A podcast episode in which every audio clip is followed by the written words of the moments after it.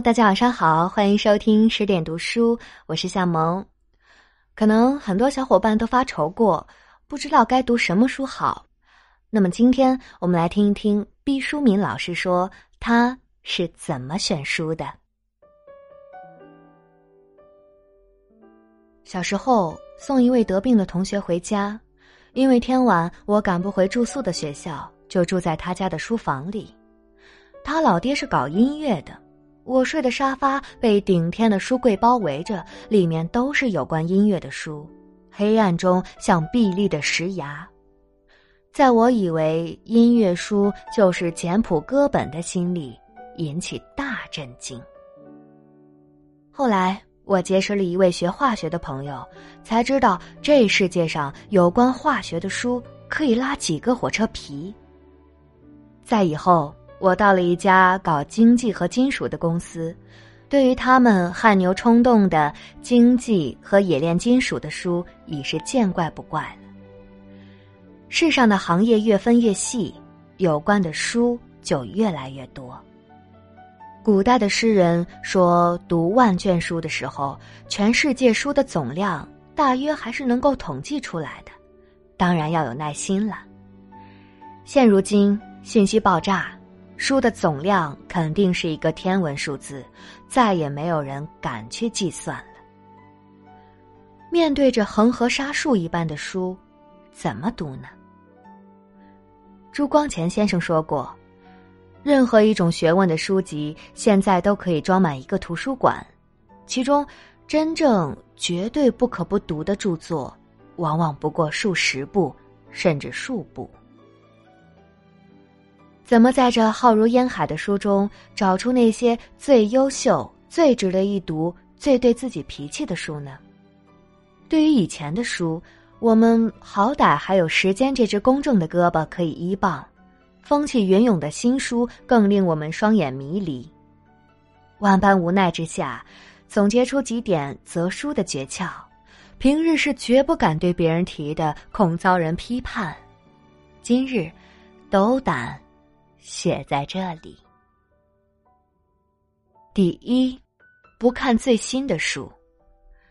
最新的不一定是最好的。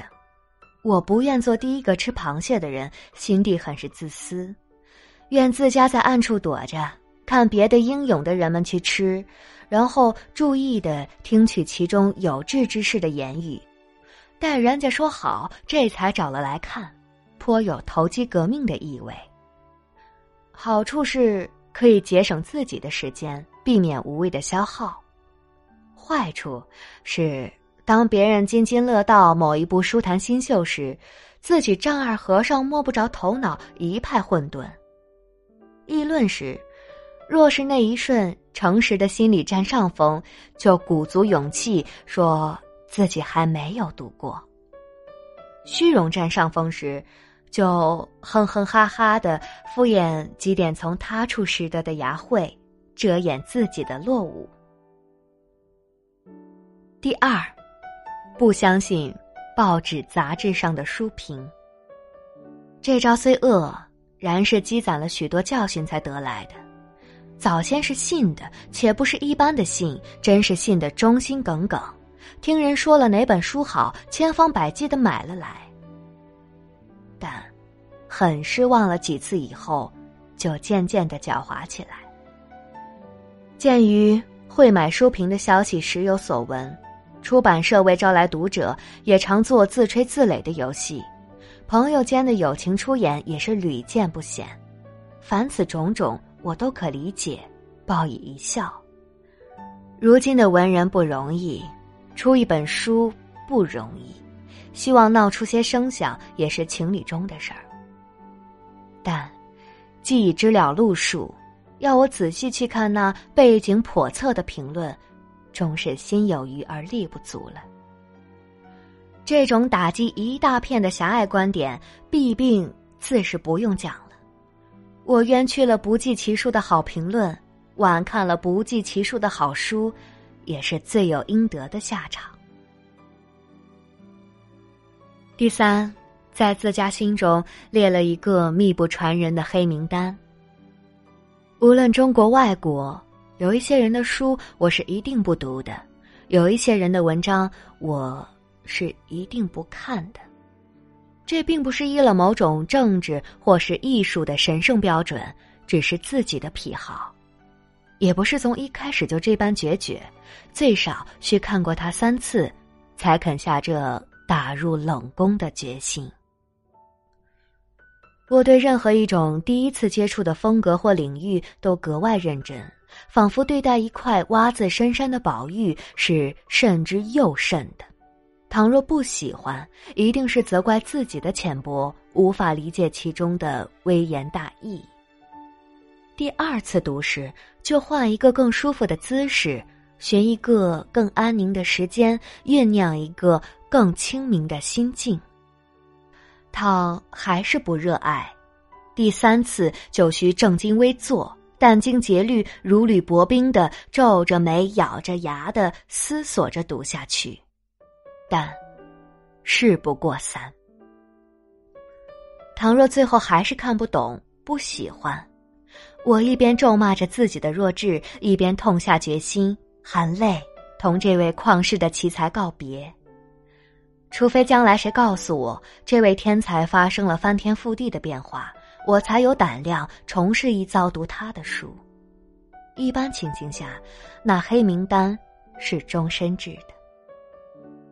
这法子的恶果真是太硕大了。我同多少俊杰交而复失，然伤感之余，想到人读书的口味也和那个爱得溃疡的胃有些相似。某些食品虽是公认的好，比如辣椒。但自己不喜欢，也没法受纳。说了这许多不读的清规，那自家根据什么来选读的篇目呢？说来惭愧，遵循的是古老极了、手工极了、简陋极了、迟钝极了的土方子。这就是有学识、有肝胆。不媚俗、不功利的师长与朋友的口口相授，倘他们说某一本书值得一读，便是踏破铁鞋也要寻到。再有就是独自在书海乱翻，捡到一本，先像化验游泳池水是否清洁一般，任意的取几个样，把书翻开，随便的读几段，然后再看结尾。我以为一个好的结尾比开头更能说明作者思维的深度和控制的力度。最后，再装作无意，其实非常认真的看一眼价格，即便对于图书馆的书，我也会看。凭的是冥冥之中与某本书的缘分。文章分享完了。如果你还是不知道该读什么书好，那么推荐你十点读书会的十点共读项目，关注微信公众号“十点读书会 ”（SD Class），一般每天次头条就是当前的共读书目。好啦，今天就这样，感谢您的聆听。这里是十点读书，我是夏萌，更多好书好文，欢迎大家关注微信公众账号“十点读书”。大家晚安。